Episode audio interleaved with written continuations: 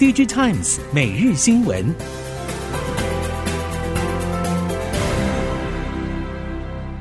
听众朋友们好，欢迎收听 DigiTimes 每日新闻，我是翁方月，现在为您提供今天的科技产业新闻重点。首先带您关心，Intel 执行长基辛格在二十二号抵达台湾，参与二十四号登场的二零二三 Intel Vision 活动。活动上会发表主题演讲，以及和合作伙伴说明 Intel 最新的技术蓝图与未来展望，同时也进一步了解供应链合作伙伴的需求。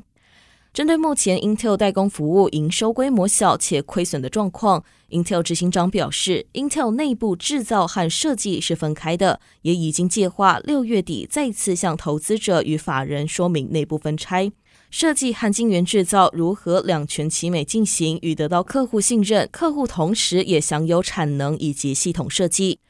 而针对中国市场的看法，Intel 执行长也指出，预计在七月时会再次造访中国。Intel 在中国有不少客户，同时也承诺，即便中美关系紧张，Intel 也会全力服务中国客户，并支持台湾生态链。Intel 和中美政府密切合作，七月之行希望力促中美持续展开正常的对话，双方关系也能恢复，为全球企业可以带来更多价值。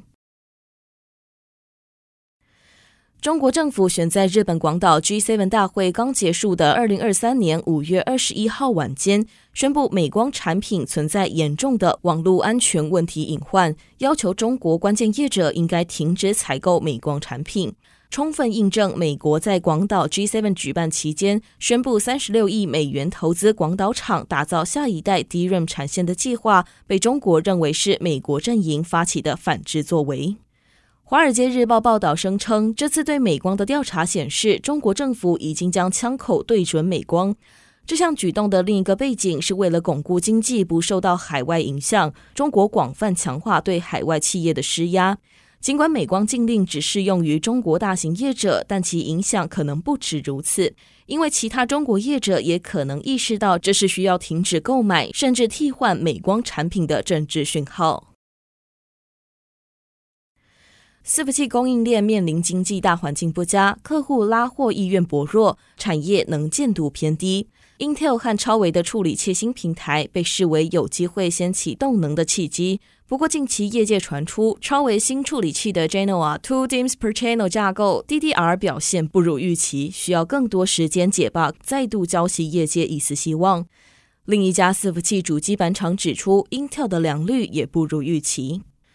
ODM 指出，美系资料中心客户向来是台系伺服器供应链的主要动能。不过，在经济大环境不佳的情况之下，也让资料中心客户急踩刹车。而且，在 AI 成为显学之后，客户又将资源挪移去发展 AI，造成资源排挤效应。即使 AI 伺服器平均单价比一般伺服器高，还是难以弥补。如今，伺服器处理器新平台又传出状况，只能说是屋漏偏逢连夜雨。记忆体原厂酝酿拉抬价格，尽管第二季合约价还是处于走跌的情况，但现货市场价格转趋稳定。记忆体模组业者指出，终端市场风向转变，各家对低档价位的拉货意愿提高。不过，DRAM 和 NAND Flash 在应用价格的走势则呈现不同调。高阶 DDR5 价格可望止跌回涨，但大容量 SSD 确实持续下跌杀价，低阶产品价格反而提前回稳。供应链认为，DRAM 价格回涨将比 NAND 更快发生，尤其 DDR5 上涨趋势率先确定。尽管 DDR5 对原厂毛利率贡献比较高，但近一到两个季度的价格处于低档拉锯，原厂产能供应并没有全力开出，增加比重有限。可以确定的是，系统大厂像是手机品牌、PC OEM 等下游系统业者的库存水位已经很低。只要上游供应端确定不再增加产出，将可以预期机体价格可望逐渐控制回升。日前，Meta 发表第一款自研 AI 晶片，采用 RISC-V 架构，证明 RISC-V 架构不只能用于 GPU，在 CPU 上也能有优异的表现，再次让 RISC-V 的崛起成为话题中心。除了运算核心之外，边缘应用以及嵌入式方案等也越来越多 RISC-V 方案浮现。嵌入式系统开发平台业者 IAR 也看好 RISC-V 在车用晶片市场的发展性，指出这是台系业者切入汽车市场的机会。IC 设计人士指出，强化 RISC-V 技术能力是台湾 IC 设计业者未来的重点策略。除了分散过度集中 ARM 架构的风险之外，RISC-V 逐步展现的发展潜力，也说服不少厂商会在未来某些特定应用占有一席之地。车用可能只是其中之一而已。随着电动车终端市场进入高速成长期，充电桩需求也越来越大。大功率直流快充需求已经逐渐浮现。立积型 PCB 厂高技营运长李泰辉日前法说会指出，应用在快充的高瓦数电源板是车用 PCB 的未来趋势，并说明先前高瓦数和低瓦数电源板的营收比例各半，目标逐渐走向六比四，创造更高毛利。同时，预估电动车用充电板的主流规格层数也将由目前的四到六层板向六到八层板移动。供应链业者引用研调机构的调查指出，电动车所用的 PCB 是传统燃油车的三倍，在车用电子占比越来越高的加持之下，预期车用 PCB 持续蓬勃成长。熟悉车用发展的产业人士也指出，去年下半到今年，消费电子市况低迷，各产业认为车用和网通需求相对稳健，但并不是所有车用相关都表现良好，而是将成长范围限缩在电动车与车用电子领域。汽车电子化与新能源车成为车厂未来发展主轴。半导体业者表示，车用半导体产业链已经与以往高度分层的情况不同。电动车新创更直接找上检测分析实验室进行高阶车用自研晶片，或向 IC 设计公司所采购晶片验证案件进行委托，成为像是台系验证分析业者以特、更新等稳健成长的商机。车用晶片供应链端的变化，更是系统厂、晶片商和代理通路端三方都看重的关键。供应链业者透露，系统大厂和电动车大厂等，由于研发费用比重惊人，对于规模较小的委外验证分析费用相对干脆，大胆向各大实验室委案。随着自研晶片成为风潮，也让周边供应商在与验证分析实验室的合作更为顺畅。在车用商机持续窜升的态势之下，具有汽车电子协会会员资格的业者，渴望更为受惠。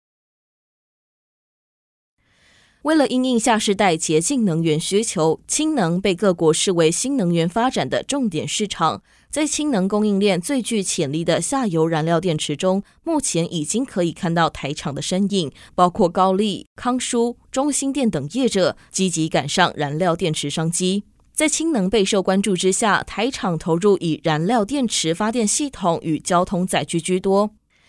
业者认为台厂拥有专业的技术，但相较于国际厂商而言，受限于规模比较小，台厂应该思考如何加强投资并扩大规模，才能具备国际竞争力。至于政府端，业者建议政府应该透过政策推动，带动具有技术能力的相关业者切入国际氢能供应链，积极促进国内业者与国际厂商共同参与国际的实证专案。人工智慧热度不减，开发物联网和影像辨识技术的海盛科技认为，台湾要在全球 AI 产业占有更高地位，应该善用晶片和硬体制造的优势，发展通用型 AI 平台。机器人就是很好的载体，并可以寻求与日本业者合作。海盛科技共同创办人兼执行长连维正观察，台湾多数业者还是不能善用 AI，而且高科技与传统产业在数位转型方面的差距相当大。他指出，软体一定要跑在硬体上，而硬体则可以强制关闭软体和限制软体许多功能。台湾产业在晶片和硬体制造具有相当优势，应该形成产业联盟，发展出可以搭载各种通用 AI 软体的机器人。近期，越南成为 IC 设计产业的全新关键字。在 IC 设计陷入人才荒的当下，任何地区只要能供应足够多的人才，就有机会得到重视。近日，美系 IC 设计大厂 Marvel 也宣布将升级其位在胡志明市的办公室为晶片研发中心，争取更多在地以及整个东南亚地区的 IC 设计人才。至于台系业者是否会跟进设立海外据点？台系业者坦言，就目前状况来看，距离建置海外研发中心还有一段距离。IC 设计相关业界人士指出，随着越南政策鼓励以及本地和海外业者的投入，越南半导体人才大量涌出是自然现象。越南未来是否会遵循印度的模式，扶摇直上，备受市场关注。以上新闻由 DigiTimes 电子时报提供，翁方月编辑播报，谢谢您的收听。